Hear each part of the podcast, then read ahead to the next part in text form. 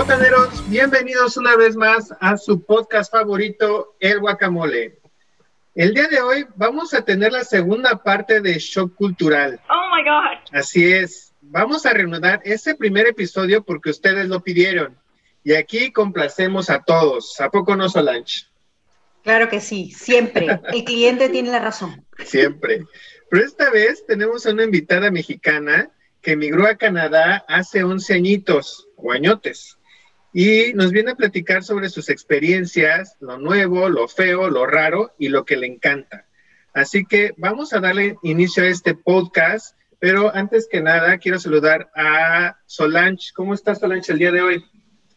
Bien, con frío. Déjame decirte que California amaneció lloviendo, que me pareció súper bien porque ya, ya estaba hasta aquí el estar sudando todos los días por días calurosos. Sí. Y Sí, la verdad que sí. Y eh, hacer shock cultural segunda parte, pues va a ser súper interesante. Y más que ahora Tania, que está casi cerquita de nosotros, van a ver cosas que va a decir y que cada uno va a decir, "Oh, yo lo entiendo, me identifico con ella. Pues vamos a ver a ver qué nos platica. El día de hoy, eh, como ya les comenté, nos acompaña una mujer que yo considero aventurera y amante de la vida. Siempre la ves con una sonrisa y excelente actitud.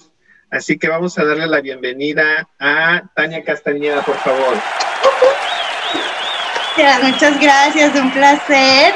Desde hace cuánto escucho el guacamole y esos temas, ay, qué bonito se siente recordar y hacer las experiencias en tu mente de cómo, cómo se viven a través de diferentes mentes, diferentes culturas. Un placer estar aquí, mil gracias. Muchas gracias por aceptar la, la invitación. Y pues bueno, antes que nada quiero darle eh, un pequeño background a todos los guacamoleros de quién rayos eres tú. no, de ¿quién, quién eres, este, por qué migraste a Canadá, cómo fue toda esa transición. A ver si nos puedes platicar un poquito de ti para que vayamos entrando en calor.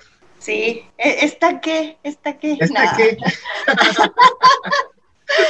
No, pues fíjate que en México hace 11 años, pues el trabajo donde estaba desafortunadamente cerró, tenía la oportunidad de buscar otro trabajo y como siempre he sido bien aventurera y he viajado bastante, yo ya había estado estudiando acá cuando tenía 17 años, entonces me llamó mucho la, la atención la libertad que tuve acá, porque Sí.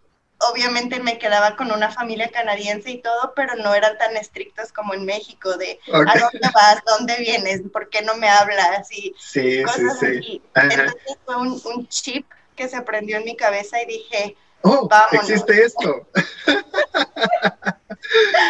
sí, sí, sí, sí. y dije, ¿sabes qué? Vámonos. En ese entonces había un permiso donde si estudiabas me- medio tiempo te daban un permiso de trabajo por medio tiempo. Entonces apliqué, me lo dieron y yo dije, bueno, pues vamos a, a ver, tratar de viajar por Canadá, porque yo tenía el permiso por un año. Y dije, pues una buena experiencia, conocer otras culturas, em, a- obviamente adaptarme más al idioma. Sí. Y pues a final de cuentas alguien me, me contrató y no me dejó ir y me, me quedé aquí, ya no regresé.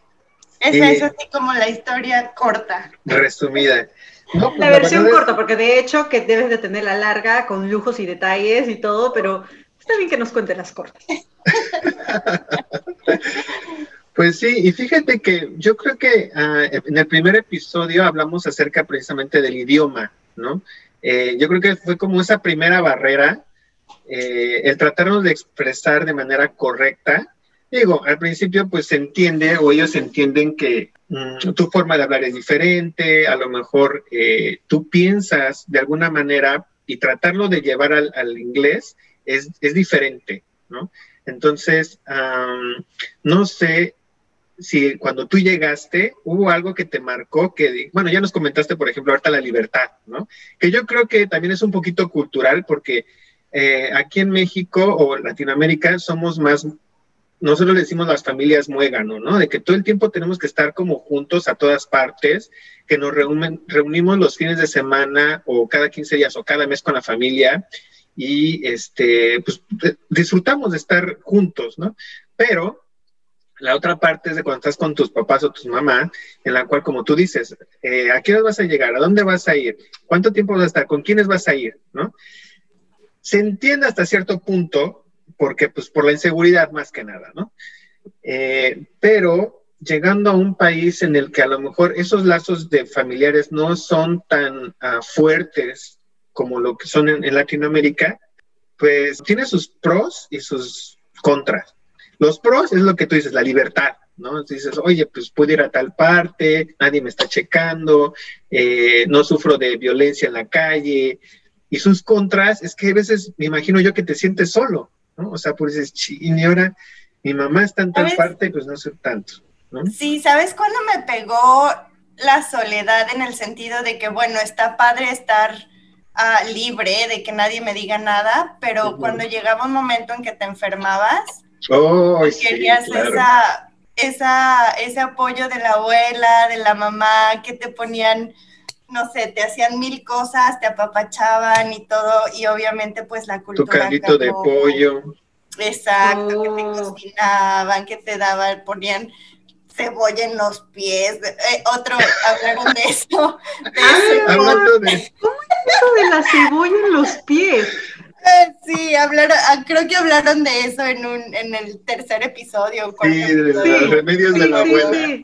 Los remedios de la abuela, exacto. Pero esa, esa calidez de la familia, ¿no? Que, que están ahí cuando te enfermas o algo, que pues obviamente acá no, acá es nada más vete a la clínica y descansa, ¿no? Y te dejan ahí solo en la cama por todo el día.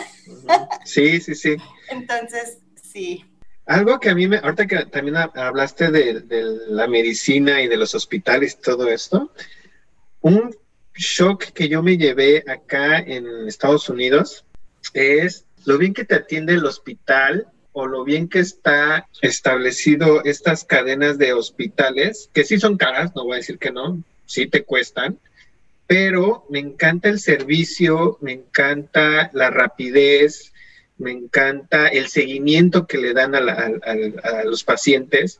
En México, sabemos que el sector público pues tiene sus deficiencias, pero eh, por ahí escuché que era un muy buen servicio bajo las posibilidades que puede tener el servicio médico público en México.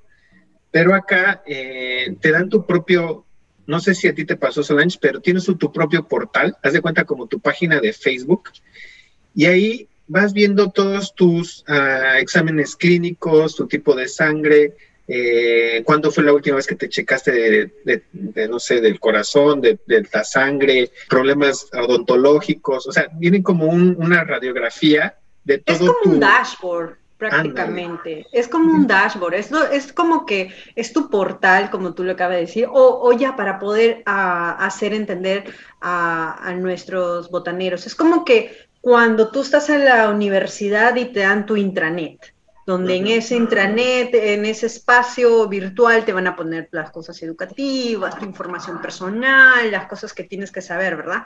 Entonces, eh, eh, eh, sí es cierto, o sea, para mí también me es sorprendente o me fue sorprendente cuando tuve mis primeros servicios, de los cuales también lo voy a comentar un poco más luego, de lo que estoy comentando en estos momentos, pero sí es cierto, es como un dashboard donde está almacenado ya sea tu historial clínico, está tus datos personales, también está tu calendario, tu propio calendario de citas, eh, también te van opciones para poder, si supongamos que quieres... Eh, editar el día o cambiarlo, es como que es algo más personalizado, nada de que antes el papelito, que llamabas y decías, oye, mira, quiero este, visitar al doctor, ya, ok, esto está, sí, sí, para el jueves, ya. Y ya tienes tu doctor, tienes tu doctor de cabecera y también tienes la posibilidad de, que si no te gusta, pues, pues cambiarlo, ¿no? Te dan una plataforma de los doctores que están disponibles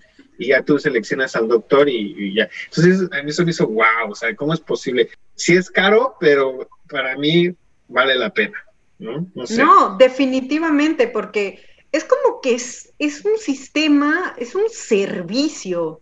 Es como que ya no es algo que no sé, yo lo siento así, es como que cuando llegué acá el, tema de servicio lo tienen tan desarrollado y es que la exigencia y la demanda de las personas hacen que ellos ya esto sea algo innato de América, que den el servicio que tienen que dar, cosa que también tienen sus eh, lugares que tienen el peor servicio como el DMV, este, sorry guys, pero de verdad, o sea, he tenido malas experiencias yendo al DMV, que es para conseguir la licencia de conducir, he tenido la peor experiencia ahí, pero bueno, hay cosas buenas y también cosas que salen, ¿no? Y justo dando una información extra. Yo recuerdo que cuando yo estaba haciendo mi transición de mudarme desde Lima a California, a Los Ángeles, tuve que tener una visita, tuve una visita médica porque no me había sentido bien. Pero para esto yo todavía eh, eh, estaba con el estatus de turista. Entonces eh, estaba esperando a que se haga todo este cambio a lo que es residente. Entonces, el momento de yo presentarme a la señorita, le presenté mi pasaporte, le presenté mi visa, le presenté eso, ¿no? Inmediatamente ella me dice, ah, ok, señorita, este, ¿usted cuánto tiempo se va a quedar, no? O sea, como que empezó a hacer preguntas tipo así, migraciones. Y yo dije, ajá. Ah, le dije, bueno, en realidad estoy tramitando, ¿no? Le conté la historia, ¿no? De que mira, voy a, este, a volverme residente, pero todavía mis papeles están eh, en regla, en proceso, estoy haciendo esto, el otro, aquello, no tengo trabajo por el momento, hasta que tenga mi esto. Entonces le comencé a decir un poco, un poco de mí, ¿no? E inmediatamente, mientras que yo le hablaba a la señorita, ella creo que todos los datos que le iba diciendo le iba poniendo al sistema y me dijo, ok, felicidades, acabas de obtener una aseguranza que te va a permitir hasta que tengas tus eh, papeles para que nos puedas visitar y nos puedas ver. Y dije, wow. Oye, eso está buenísimo. Sí, en el estado de California. Tiene, sí, pero también tiene su parte oscura, porque obviamente aquí todo es venta. O sea, a mí me vendieron hasta en el dentista que bueno, ya vamos a platicar un poquito más de eso porque pues al final ellos lo que hacen es capturar esos datos y ya después te venden un servicio extra o lo que sea, pero bueno, o sea, está claro. padre el servicio, pero sí lleva un... Claro, está bien porque así como yo califiqué eh, para ese tipo de aseguranza, es que ellos ya prácticamente a mí me vieron como, ok, potencial cliente que, así como dicen, for sure tú vas a volver. ¿Verdad? es como que hay otros, hay otros como que, ah, mira, es que ellos ya tienen, eso es lo que me gusta, es que ellos ya tienen un sistema, ellos ya saben cómo filtrar, ellos ya saben cómo introducir, pero en este tipo de casos, porque también existe otro tipo de eh, programas como por ejemplo, también escuché a otra amiga que me dijo, oye, he ido a Planet Parenthood, que eso ya tú también debes haber escuchado, Isaac, o en este, en este caso, Tania, te voy a explicar, el Planet Parenthood es más que todo un lugar exclusivamente para servicios ginecológicos. Y también, no, no creo obstetra, pero sí ginecológico. es como que te ayuda, hace todos los exámenes para que tú te veas, este, también te da este, información de educación sexual. Es para todos, es para todos, no discrimina a nadie. Ya si tú tienes una opción sexual, eres transexual, eres lesbiana, eres homosexual, mujer hasta hombre, todos, todos, todos, todos son aceptados en este servicio. Y mi amiga sí me dijo que también había ese programa que yo cogí, que era especialmente para las personas para que, para que no se puedan embarazar, para darles a ver si tienen SIDA, qué tratamiento les puedes dar. O sea, prácticamente la mentalidad era como que, ok, si estás viniendo a nuestro país, tratamos de que tampoco tú eh, estés reproduciéndote sabiendo que tú no lo puedes pagar, sabiendo que tú no lo puedes hacer. Entonces, como que más o menos yo capté la idea por ese lado, ¿no? Pero regresando a lo mío, cuando yo le dije, oh, wow, de verdad, este, adquirí, sí, me dice, pero tienes abierto hasta estos ciertos, eh, ciertas áreas, están disponibles para ti. Pero si tú ya quieres algo como irte a un dentista o a servicio psicológico o nutricional o eso, ahí sí vas a tener que pagar cierta cantidad, pero hay una pequeña cobertura que te va a poder ayudar a que puedas acceder a ese tipo de servicio a un menos precio. Y yo me quedé como que, ok, sí, claro, me dijo, ok, ¿estás con tiempo? Me preguntaron, porque vamos a hacerte un medical examination. Y yo dije, oh, Dios mío, ya, sí, claro, le dije, por supuesto, quiero saber qué es lo que está pasando en todo mi cuerpo, si es que necesito algo y ya está, ¿no? Y así fue. Entonces me dijeron, gracias a Dios estuve bien. Y me dijeron, estás muy bien, en tu hemoglobina estás bien, no tienes ninguna enfermedad y esto que el otro. Y me dijo, si en todo caso también para inmigraciones si necesitas eh, un medical examination, porque te lo van a pedir puedes venir aquí, simplemente lo que tienes que hacer es reservar. No vamos a aceptar a walk-ins, como le llaman acá, que son las personas que van, ¿no? Sin cita, no, no aceptan. Entonces yo me quedé, oh, wow, o sea, en ese aspecto yo me quedé muy sorprendida y me sentí de cierta manera bendecida, algo así, ¿no? Que hasta un poco más y ya lloraba, ya que yo también vengo, así como, bueno, tanto tú, Isaac, ustedes radicaron desde Norteamérica, yo estoy viniendo de Sudamérica.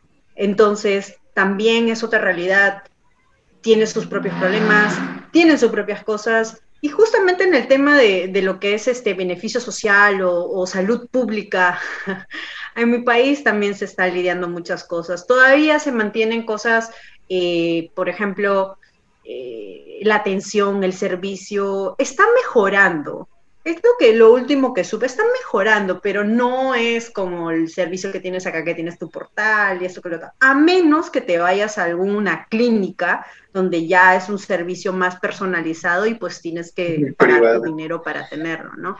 Pero en ese aspecto como que sí sentí la diferencia eh, sentí también, eh, eh, vi el tema de la infraestructura, porque en realidad sí, en Perú todavía seguimos en ese tema, así es que el sistema político también que se desestabiliza en todo momento, pero sí noté el cambio, todo, la maquinaria, o sea, era otra cosa. En cambio, nosotros todavía estamos ahí, creo que de maquinarias de reventas, creo. sobre todo en, las, en, en, los hospitales públicos, ¿no? En las privadas no mucho, porque ahí sí, ahí sí consigues un buen servicio, ¿no? Oye, Tania, tengo una pregunta. La primera vez que llegaste a Canadá, ¿cómo te movías? O sea, era preguntar por dónde pasaba el bus, eh, los taxis son más baratos allá, agarrabas un Segway, ¿O, cómo te movías allá? ¿Está cerca? ¿Está lejos? Fíjate que Victoria es una isla que está al lado de Vancouver. Te recorres de punta a punta manejando en 10 horas. Entonces es muy chiquito. Y la mayor parte de la población está concentrada en la parte sur, que es Victoria. Y un dato curioso, a Victoria es la capital de British Columbia, que es la una de las provincias de Canadá, y le hicieron capital de British Columbia para no perder el territorio. Oh. Cuando, estaban dividiendo los, territorios y eso. Entonces, al hacer Victoria la capital, ya, ya, ya pertenece, ¿no? Ah, fíjate. así como un dato cultural así grande. Pero haz de cuenta que aquí me parece que la, población es muy chiquita, somos 360 mil habitantes más o menos. Y aquí no hay, no hay sistema de metro. Hay autobuses, sí. Y como realmente Victoria hay bastante infraestructura para bicicletas y la gente camina mucho. Entonces, la cultura es muy diferente acá. De hecho, hasta luego me, me, hacen broma mis amigos porque ni he sacado la licencia acá. no, la necesitas. Sí, prácticamente ni, ni, lo necesitas. Exacto, realmente siempre he vivido en el centro y del centro a, a, la parte donde llega el agua, por ejemplo, si me voy caminando son media hora, 45 minutos. Ay, no te creo, ¿en serio? Ajá, entonces si tomaba el camión era para irme a casa de unos amigos, ¿no? Donde a lo mejor ya estaba más lejos y en la noche pues no es tan seguro. Bueno, es seguro ir caminando, pero hace frío y entonces sí tomaba autobuses, pero solamente una vez, dos, tres veces al mes, ¿no? No tanto. Y acá mucha gente anda en bicicleta, entonces yo andaba muchísimo en bicicleta. Me iba a la escuela en bicicleta, me iba al trabajo en bicicleta, me iba a mi casa en bicicleta.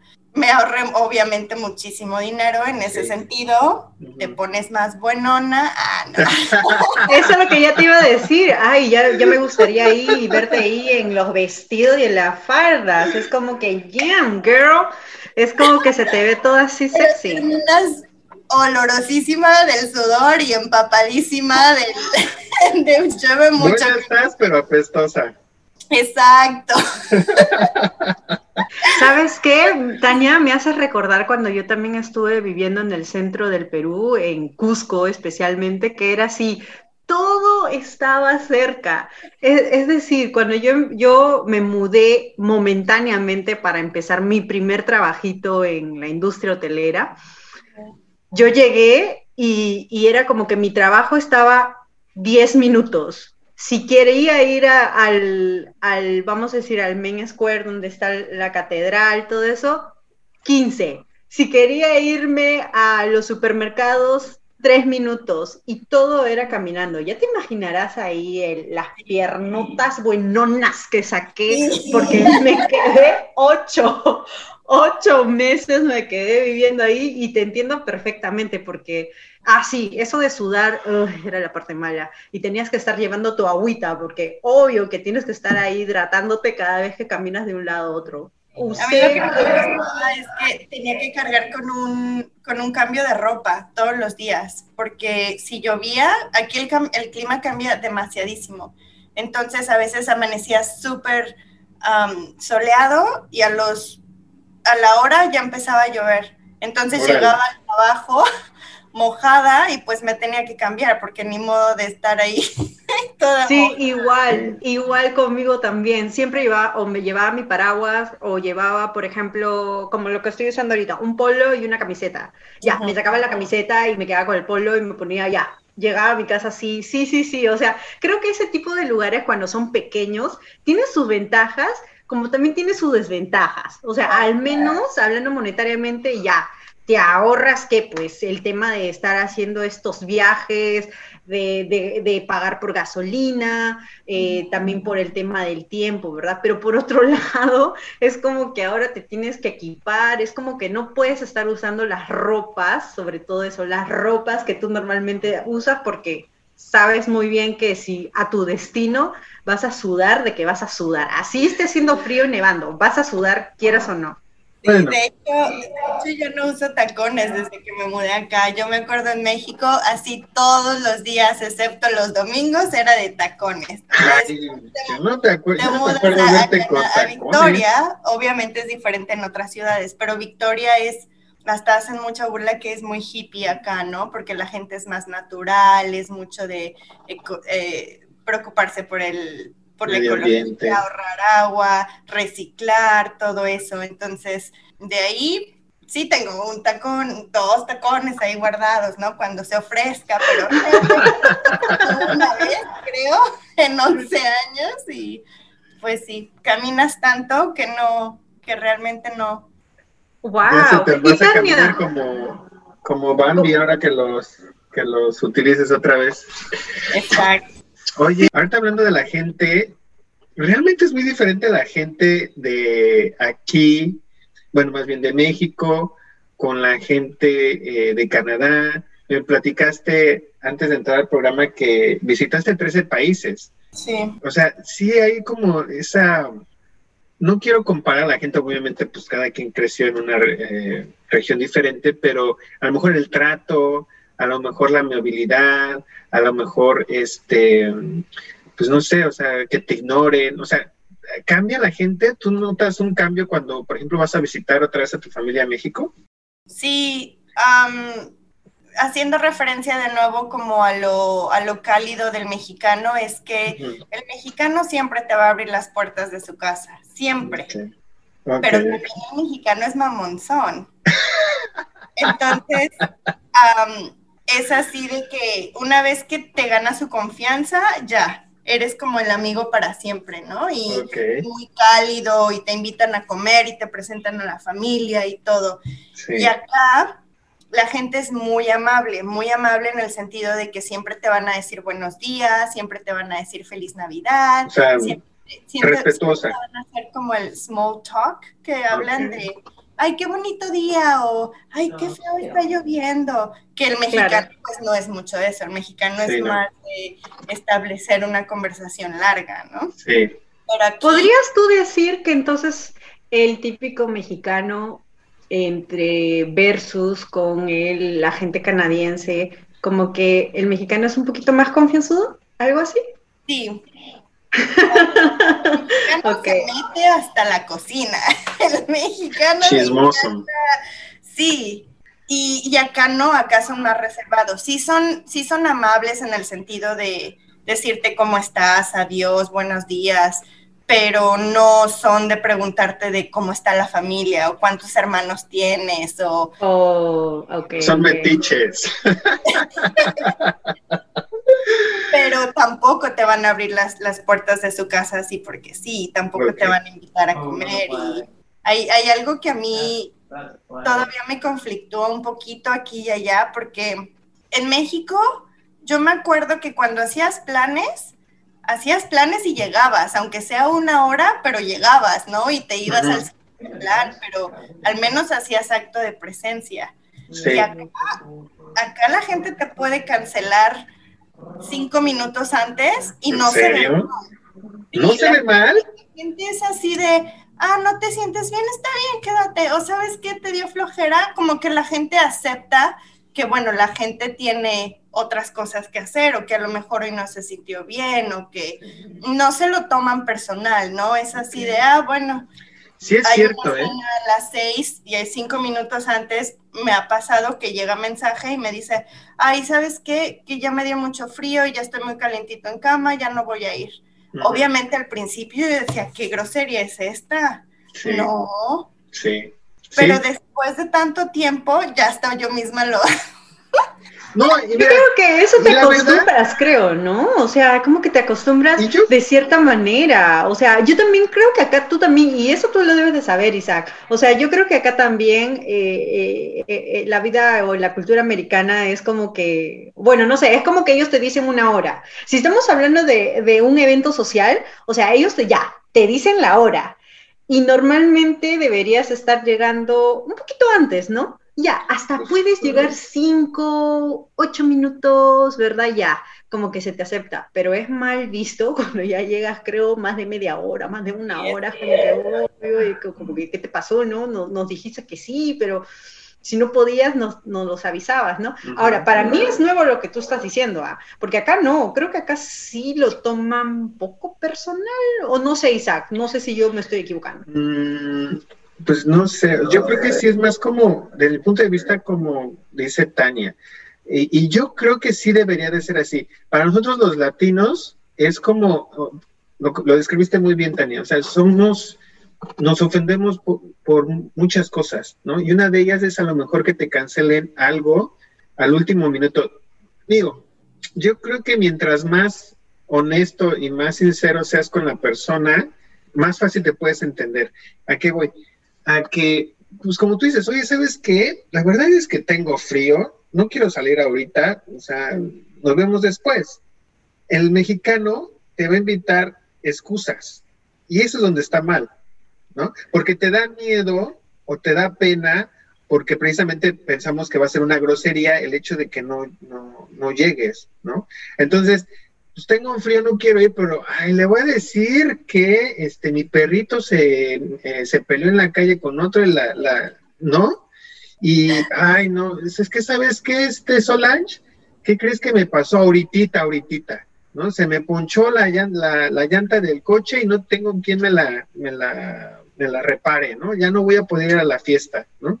No, pues dilo normal, ¿sabes qué? Pues me faltó esto. Ahora, también haciendo aquí un paréntesis, creo yo que sí sigue siendo una falta de respeto cuando la avisas, eh, no sé, una hora antes del evento, ¿no? Porque, por ejemplo, si es una fiesta y tú estás contando con su participación, porque a lo mejor una boda, por ejemplo, que ya tienes ahí, este, digamos, comprado. Ah, no, eso, sí es diferente. Cuando son eventos grandes donde ya planeaste y sabes y les pides a la persona con anticipación que reserve, ahí sí no es bien diferente. Pero si es una comidilla que informal. informal o una fiesta en tu casa donde realmente ah, sí, sí, sí. a lo mejor llega, eso sí. Pero la gente sí es mucho de no llegar tarde y si no vas a llegar, al menos avísame para pues no estar, ¿no? Aunque me digas cinco minutos antes, cualquier que sea tu motivo, dale, ¿no? No, no me importa, pero el hecho de comunicarse es muy importante. Pero es como mostrar respeto también, ¿verdad? Es como decir, oye, está bien, te estoy fallando, pero al menos te lo estoy diciendo, porque yo creo que también comparto un poco de eso, ¿no? Ok, no hay ningún problema, si lo estás cancelando. Mira, y eso que yo también soy latina, pero yo sí, como que en ese aspecto sí he sido un poco relajada. Bueno, también dependiendo de qué sea, ¿no? Yo creo que también cada evento es dependiendo de. O sea, no es que tampoco voy a estar relajada sabiendo que conté contigo, eh, pagué mi catering para que tú estés y que me digas ahora que tengo cumulón de comida ahí esperándome. Bueno, en, en, algún momento, siendo bien asertiva, esa comida se vuelve calentado para el día siguiente. Pero no, yo quería que lo comas tú, así que en ese aspecto yo creo que mientras que tú hables y te comuniques, como que va, va a mostrar el respeto, ¿no? Es como que decía, ah, ok, esta persona me considera, a pesar que me está fallando, pero al menos me está comunicando que no va a llegar. Sí, sí, sí. Yo me recuerdo que mis amigos me hablaban y me decían que no iban a ir a mi, a mi fiesta en la casa de la abuela cuando tenía, no sé, 20 años y no, hombre, yo me enojaba. Indignada totalmente. tienes que estar aquí. ¿Qué te pasa? diferente y empieza el chantaje que no eras mi amigo y no sé qué tanto. No, tanto así, hay que miedo con ustedes. Pero fíjate, no, pero también ah, he notado, por ejemplo, ahorita que estamos hablando de esto de los, de los amigos que son sinceros, también he notado que son secos. Eh, para mandar mensajes, normalmente cómo mandas un mensaje, bueno, tú también ya llevas 11 años viviendo allá, yo creo que ya lo haces a su estilo, ¿no? Pero yo cuando llegué aquí, era de, primero, hola, ¿cómo estás? ¿No? Y esperabas a que te respondiera, ¿no? Y le dice, oye, ¿qué crees? ¿Me puedes hacer un favor? Y ya te esperas a que te respondiera, ¿no? Este, y después, ah, ok, bueno, pues muchas gracias, chale, sale, bye. Aquí en Estados Unidos es de que, Isaac, ¿puedes pasar por mí a las 5? Y yo así como que, ok, sí, pero hola, ¿cómo estás? ¿No? O, qué onda, ¿no? O sea, como que empiezas con esa introducción de respeto, de decir, o sea, sí, te voy a ayudar, pero pues primero salúdame, ¿no? Y acá no, es como muy directo, o sea, al, grano, a lo que van. Sí. Entonces, yo al principio sí me senté como que, me, me, sentía raro, no me ofendía, pero sí me sentía raro porque me dices, bueno, pero ni siquiera me ha preguntado cómo estoy, ¿no? Y yo creo que a ellos se les hacía raro el hecho de que, pues, ¿para qué quieres saber cómo estoy? O sea, ya sé que me va a pedir algo, pues nada más que me lo pida y ya, ¿no? De hecho, mi esposa esta ahí sí es así. O sea, dices, ¿para qué, O sea, ¿por qué quieres saber cómo estoy? ¿Cómo me ha ido? o sea, nada más que me diga lo que me va a pedir y ya, ¿no? O sea, no pasa nada. Y eso yo lo he aprendido aquí y, y me he dado cuenta, por ejemplo, ahora con los grupos de la familia, de que la familia, hola, buenos días a todos, ¿no? Y todos empiezan, hola, buenos días, y de pronto, ¿qué creen que ya el sol, es, ya vieron el sol, que está súper padre, ¿no? Y que ya empieza una conversación súper larguísima. Y, o sea, eso yo no lo veo aquí para nada, o sea, cero, cero, cero. Y, y normalmente tú siempre te despides con una carita, con un like, o bueno, que tengas un bonito día, o algo así, ¿no? Si alguien te pide, por ejemplo, oye, ¿puedes pasar por mí a tal hora? Responde sí, y ya, ahí se acabó la conversación. Ya no te dice gracias, ¿no? Sino ya, ahí se acabó. O sea, ella em, nada más quería saber si sí podías o no podías y punto.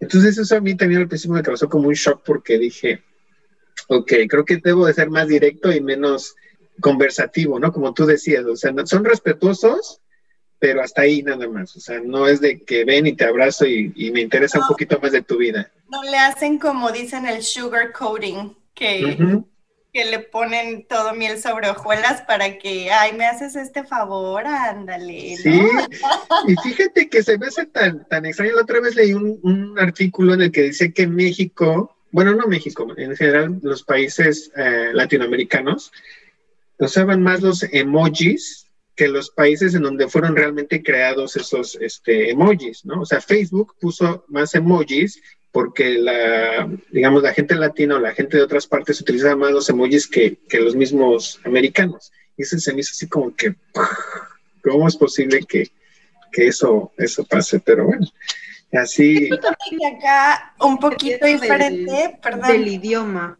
Ah, no, no, sorry, sorry, sorry. No, no, adelante, adelante. No, sí, lo que le estaba, lo que al escucharlo es como que yo también, por ejemplo, bueno, no sé, a mí creo que no me chocó mucho eso, Es que eh, yo también, o sea, es dependiendo también de la persona, ¿no? Por ejemplo, entre mi esposo y yo, o, algún familiar, un amigo, como que, oye, esto, el otro, ok, ok, ya, ya, chao, chao. Pero a mí lo que sí me di cuenta y tenía que adaptarme sí o sí, y es que también es el idioma. Es que en el inglés a veces te lo, te lo reduce tanto, o sea, ya hay veces que ya cojo la palabra y digo, ya tú sabes lo que yo te estoy diciendo, así que por favor hazme esto, ¿no? O, el otro o aquello, pero como tú le acabas de decir, el sugar coding, yo antes paraba endulzando las palabras, porque, bueno, pues también parte de mi comunicación, ¿no? De la manera de decir, oye, mira, te estoy pidiendo esto, eh, o por ejemplo, cuando siempre inicio una conversación, decirte, ay, mira, que esto, que el otro, ¿no?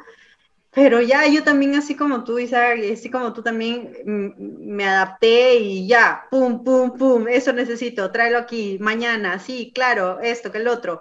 Pero y es que también el mismo idioma es lo que hace que también cambiemos ese, ese aspecto un poquito más. Es como que, oye, ¿no? Te digo esto porque ya, yo sé que tú en inglés lo sabes, que va a reducir un montón de cosas porque en español prácticamente siempre estamos poniendo muchas palabras para poder expresar algo, ¿verdad? O sea, como lo que acabas de decir, o sea, el emoji prácticamente expresa, le da el plus a la conversación. Es como que las letras son letras, pero con el emoji es como que... Complemento. sí. sí, la verdad, acá, acá también se usa mucho, mucho, mucho el decir gracias y lo siento. Ya saben, tenemos, tenemos la fama de ser soy muy, este...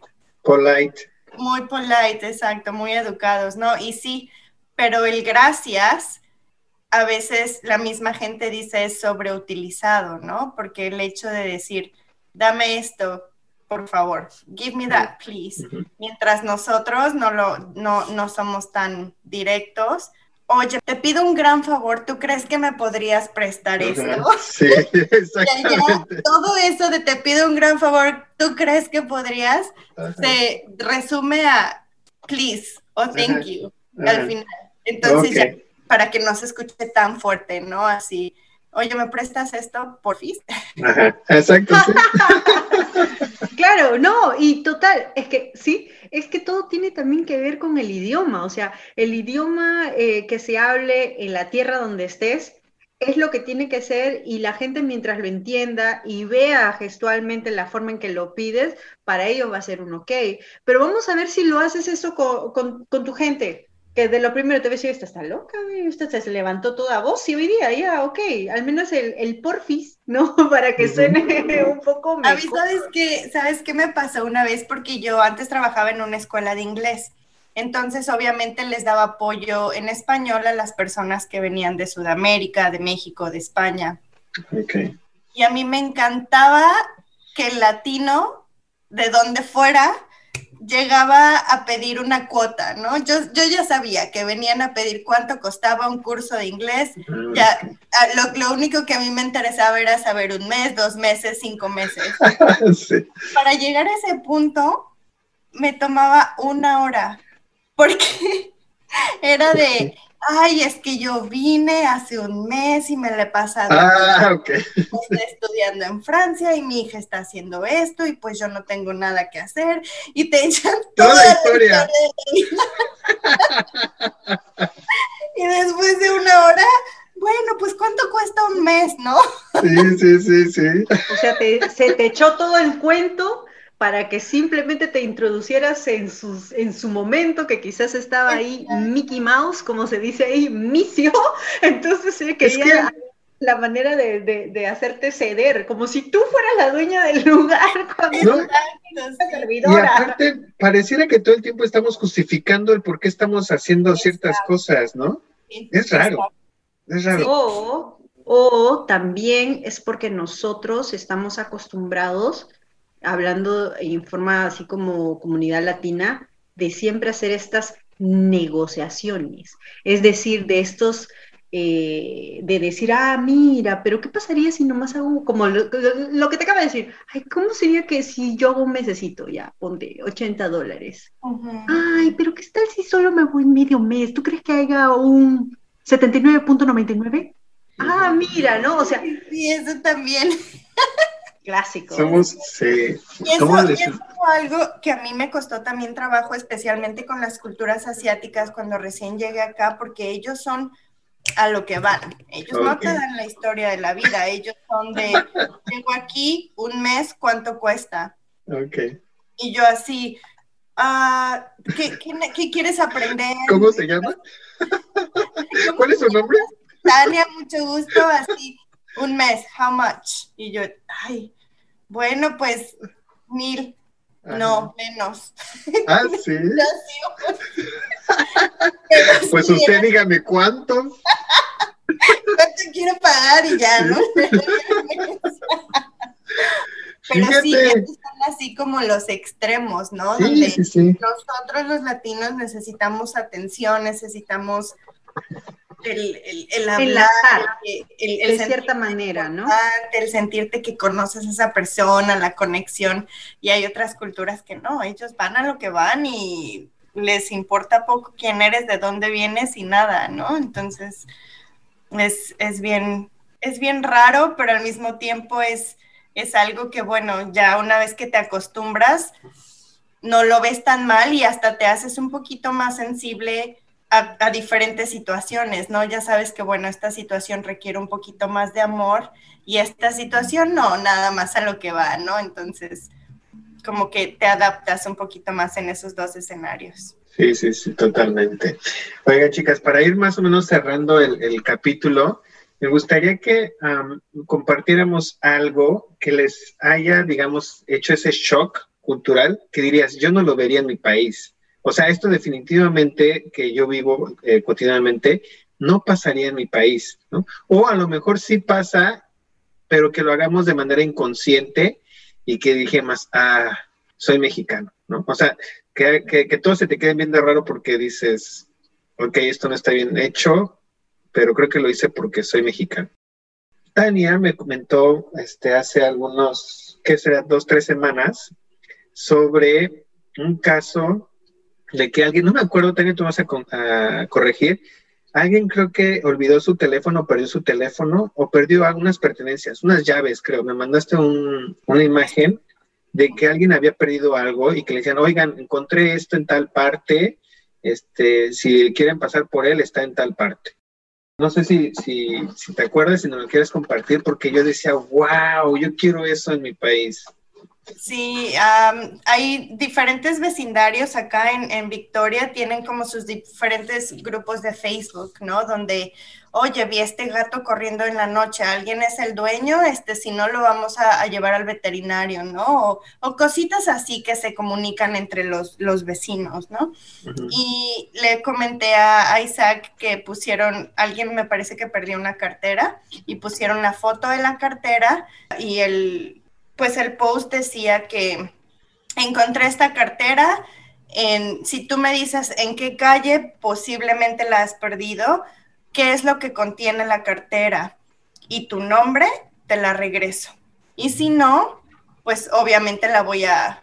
Lo, que hace la gente es la pone en, en, donde pones las cartas en el mail o se la regresas a la policía pero como que les dan el chance de decir, bueno, si tú la perdiste, más o menos dime por dónde y qué contiene y te la regreso, ¿no? Porque obviamente saben que hay gente que toma ventaja de esas situaciones, ¿no? Pero pues quién va a saber el contenido más que el mismo dueño con ver la cartera en la foto. Exacto. Entonces, sí, la gente es muy, a mí sí, nunca he perdido la cartera, creo. No, pero sí he perdido celulares y sí me los han regresado. Y, me comentaste otra de que supuestamente estaban creo que en un parque y que alguien te dijo que recogieras una cajita o algo que decías, no, o sea, no déjala ahí porque posiblemente era un juego o algo así. Sí, hay un juego que se llama Geobox, donde vas a diferentes locaciones y te dan como las coordenadas para que encuentres una sorpresa, ¿no? Puede ser un juego, puede ser un peluche, lo que sea. El chiste es que llegamos, obviamente no íbamos a jugar, pero llegamos a una de las islitas porque nos vamos, íbamos a paddleboard y encontramos una de las cajas. Y yo iba con alguien. Entonces abrimos la caja para ver qué había y había unas cartas o algo en la parte de adentro. Y a esta persona se le hizo fácil decir, ay, vamos a llevárnosla, no tenemos cartas, ¿no? Vamos a jugar en la casa. Y la verdad es que mi primer instinto yo dije, pues sí es cierto, no tenemos cartas. Y después, o sea, lo mexicano de mí salió, ¿no? Así de, pues sí, Hay que no tenemos cartas, nadie está aquí, alguien las ha de haber perdido.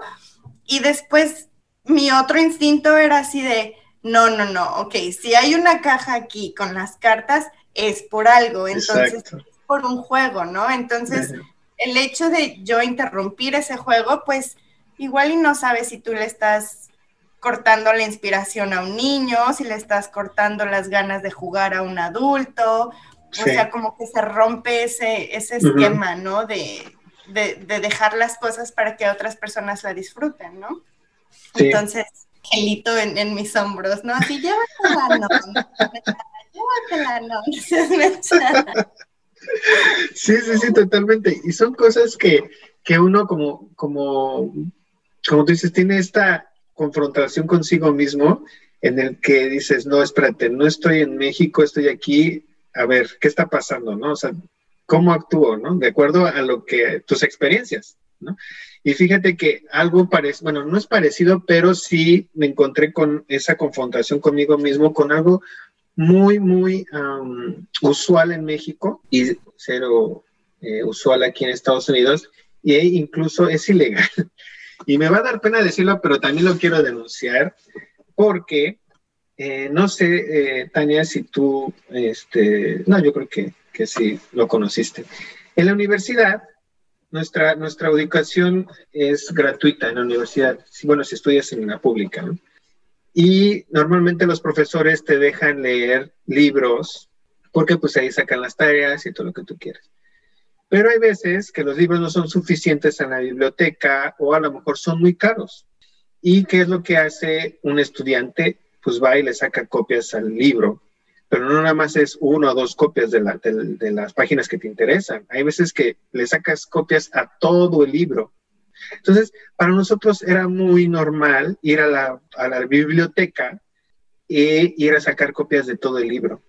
Muchachos, si nos están escuchando esto, eso está mal, está pésimo, pésimo. Porque a pesar de que nosotros escuchamos que existen estos derechos de autor, la verdad es que la, si la misma universidad te está dando permiso a que violes o a que um, hurtes esos derechos reservados del autor que, les, que le costó este, mucho cerebro estar haciendo de ese libro, era para, es para que tú lo compres y se vea retribuido el esfuerzo que hice, hizo ese autor, ¿no? Y tú lo estás plagiando, sacando copias de un libro para hacer tu tarea que por sí yo creo que ni lo lees.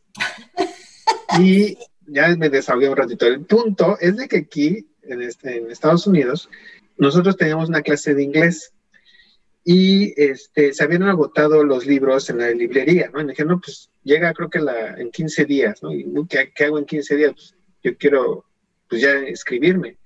Entonces, a mí se me hizo fácil sacarle copias. Y mi esposa, esta Isidora, me dice, pero ¿por qué? ¿Por qué vas a hacer eso? Digo, no, pues es que pues si no, no voy a tener con qué estudiar. No, pues ahí pídele prestado a alguien el, el libro y estudias con él, pero no le puedes sacar copias. Y yo, pero ¿por qué no? Porque ya es cuando yo entré como en razón, me dijeron, no, es que estás violando, o sea, ese, es un, estás falsificando, digamos, un libro. Y aquí, pues sí me dio pena porque, pues dije, ching, o sea, yo que estoy en tanto en contra de las cosas ilegales y del hecho de que seamos unos buenos ciudadanos, uh -huh. yo estaba cometiendo eh, un acto de ilegalidad con conocimiento pero se me hacía normal, ¿sí me entiendes? Y eso para claro, mí... Y como, eso, como creces con eso, o sea, lo sabes en teoría, pero en práctica, en, en práctica no. Y esa práctica es la que se queda en tu, en tu cerebro, en tu... Sí, y, y normalmente luego es lo que te, yo... Te dice no, y tú así, ah, pues sí es cierto, ¿verdad? Y me hizo entrar en razón porque dije, muchos mexicanos sabemos lo que está bien y lo que está mal. El punto es de que como siempre nos, sobre, no, nos, pasamos por el arco del triunfo las leyes, ya no sabemos distinguir, ¿no? Como tú dices muy bien, lo teórico lo tenemos aquí. Oye, ¿sabes qué? No va a pasar la luz roja. Pero, pues como nadie, no está el policía aquí, nadie me ve, pues me paso y, no pasa nada, ¿no? Entonces, eh, es algo que, a mí sí me, me, ha estado marcando y he estado aprendiendo con el tiempo, conforme he estado pues, teniendo más experiencia aquí en Estados Unidos. Y el hecho, el que yo quiero precisamente exhortar a la gente es, es eso, o sea, sabes que si ya conociste algo nuevo en una diferente cultura y crees que es positivo, adóptala y, no, y, y, llévatela a, bueno, a donde tú vivas y no cometas los mismos actos. Porque he conocido a gente que, que, que, te dice, yo creo que tú también, Tania, oye, ¿sabes qué? Aquí en México no, eh, pues no importa si me paso un alto, ¿no? Ya nada más le doy una mordida al policía y, y, ya. Pero ah, no falta el mexicano que esté en Estados Unidos y dice, no, aquí no me voy a pasar nada porque aquí, si trato de sobornar, pues me voy a la cárcel, ¿no? Entonces, Pero eso... como, como que el mexicano es muy testarudo. Sí, y la verdad, pues digo, no quiero, no quiero, forma no quiero sonar como ese tipo, ese abuelito regañón, ¿no? Pero, o sea, la verdad es que eso sí me da mucho coraje, porque digo, bueno, o sea, ¿por qué? ¿Qué diferencia hay? Nada más el hecho de que te van a multar o no, o sea, ¿por qué no puedes adoptarlo y, y, y, compartirlo con toda esa comunidad que te rodea para que no lo vuelvas a hacer? Es que era un tema que lo tenía que, que, sacar, que me impactó y pues que espero que mucha gente lo, lo, lo, lo tome en cuenta, lo considere, para pequeñas cosas que ellos saben que están mal, pues que las retome y que las trate de, arreglar. Esa es una que, digo, me marcó. Y la otra, que es un poquito muy diferente a, la anterior, es la forma en la que nos saludamos. Los latinos de que es de beso y abrazo. Y acá te les acercas y wow, wow, o sea, ¿qué, qué, qué vamos a hacer, no? Teníamos, no sé si te acuerdas, Solange, una, una compañera coreana, no sé si estaba en tu grupo, pero en mi grupo estaba. Bueno, el chiste es de que eh, teníamos una compañera que era coreana y yo estaba platicando con ella y de pronto se acerca otra amiga, pero ella es venezolana. Ah, de hecho, estaba aquí también participando en el podcast. Se acerca y dice, ah, ¿cómo estás? Y se acerca, me abraza y me da un beso y dice, bueno, chao, nos vemos al rato, no sé qué tanto. Y ya, se va, ¿no? Y la coreana me dice, ¿la conoces? Y digo, sí, es mi amiga de, de, aquí, del otro grupo, ¿no? Y me dice, ay, dice, pensé que era tu novia o tu, o tu esposa o algo. Y digo, no. Dice, es que, dice, te abrazó y te, y te dio un beso, ¿no? Y digo, pues sí, pero pues de amigos, ¿no? dice, no, dice, allá en hubiera dicho, no, sí, pues es que yo soy cariñoso, así yo sé con las personas. Sí, no, no, no, pero a mí me pasó con Q1, ¿te acuerdas? Que está en, en su grupo de, de mujeres y yo me acerqué y estuve saludando a todas de beso y cuando llegué con ella fue así como que, wow, espérate, ¿no? O sea, ¿por qué no te me acerques, no? Y yo hasta me sentí mal porque dije, ay, ¿qué, qué hice, no? Entonces, pues también eso ya ahorita lo he aprendido y ya no lo hago. Se me hace raro, pero pues ya no lo hago. O sea, a menos que sea latino, y ni, y ni eso, ¿eh? Hay latinos que ya nacieron aquí y que se les hace súper raro la forma en la que tú los quieres saludar. Pero bueno, ya me voy a callar. Solange, ¿tú tienes algo que quieras compartir? Yo creo que ahorita porque ya estamos ingresando a invierno, eh, el shock que he tenido es que ya no está esta señora que vende estas bebidas calientes este, con sus hierbitas y todas las cosas. Hay una bebida que yo amo, es mi favorita, es, y es hecha netamente en Perú, que es el emoliente. Y eso se toma cada vez que sientes friecito, vas a la señora que está en la esquina y le dices, señora, por favor, deme un digestivo. Ah, ok, ¿te sientes un poco malita? Sí, ya. Echaba ella. Y es increíble porque ahora yo sé que este, este tipo de bebida de la calle se ha vuelto todo un arte popular, porque ahora, antes te servían, porque ya estaban en botellas, todos los líquidos que se mezclan y te lo dan, que es súper barato, súper accesible, y ahora te hacen todo un show para te darte esa bebida, que usan unas tazas enormes y comienzan a hacer los malabares, o sea, parece Circo du Soleil, pero en bebidas. Entonces, es genial, tienes que ir. Y creo que eso es el shock que he tenido, ¿no? Porque ahora me voy a 7-Eleven por bebidas de gaseosa. cambié de bebidas, cambié de bebidas toda ahí tipo medicinal, de hierbas a gasificada y lo de siempre, la gaseosa. y con harto azúcar y con sus saborizantes artificiales. y yo que soy también súper dulcero, aquí sí me va a dar diabetes cañón, pero bueno, pero bueno. Tania, ¿algo más que quieras agregar? Pues así rapidísimamente, yo me acuerdo que mi shock cultural más profundo que hasta lloré muchas veces fue el hecho de, yo llegué aquí a Canadá con una maestría y literalmente mi primer trabajo fue de lavaplatos. Yo lloraba. Y yo lloraba porque, porque en México estamos muy acostumbrados a hacer que, si tú tienes una maestría tienes que tener un buen puesto, ¿no? Obviamente no, tienes que aprender desde abajo y crecer y hacer y deshacer, pero somos tan competitivos y generalmente en la ciudad es tan competitivo que, es como esperado de tu familia, de tus amigos, que bueno, llegues a, un buen trabajo, ¿no? Y eso fue un shock cultural súper fuerte, porque yo veía aquí mucha gente preparada que no, que eran baristas, que se preparaban su cafecito, que trabajaban en restaurantes, personas de 35, 40 años, de meseros, y es algo que se ve súper normal y es algo que la gente lo ve así de que es un trabajo digno, es una buena persona y eso es lo que importa, ¿no? Realmente la, los estudios realmente aquí no, no, no quiere decir que por tener estudios vas a ser buen trabajador. Fíjate, ¿no? Y interesante porque, bueno, creo que normalmente nosotros estudiamos para tener un buen puesto.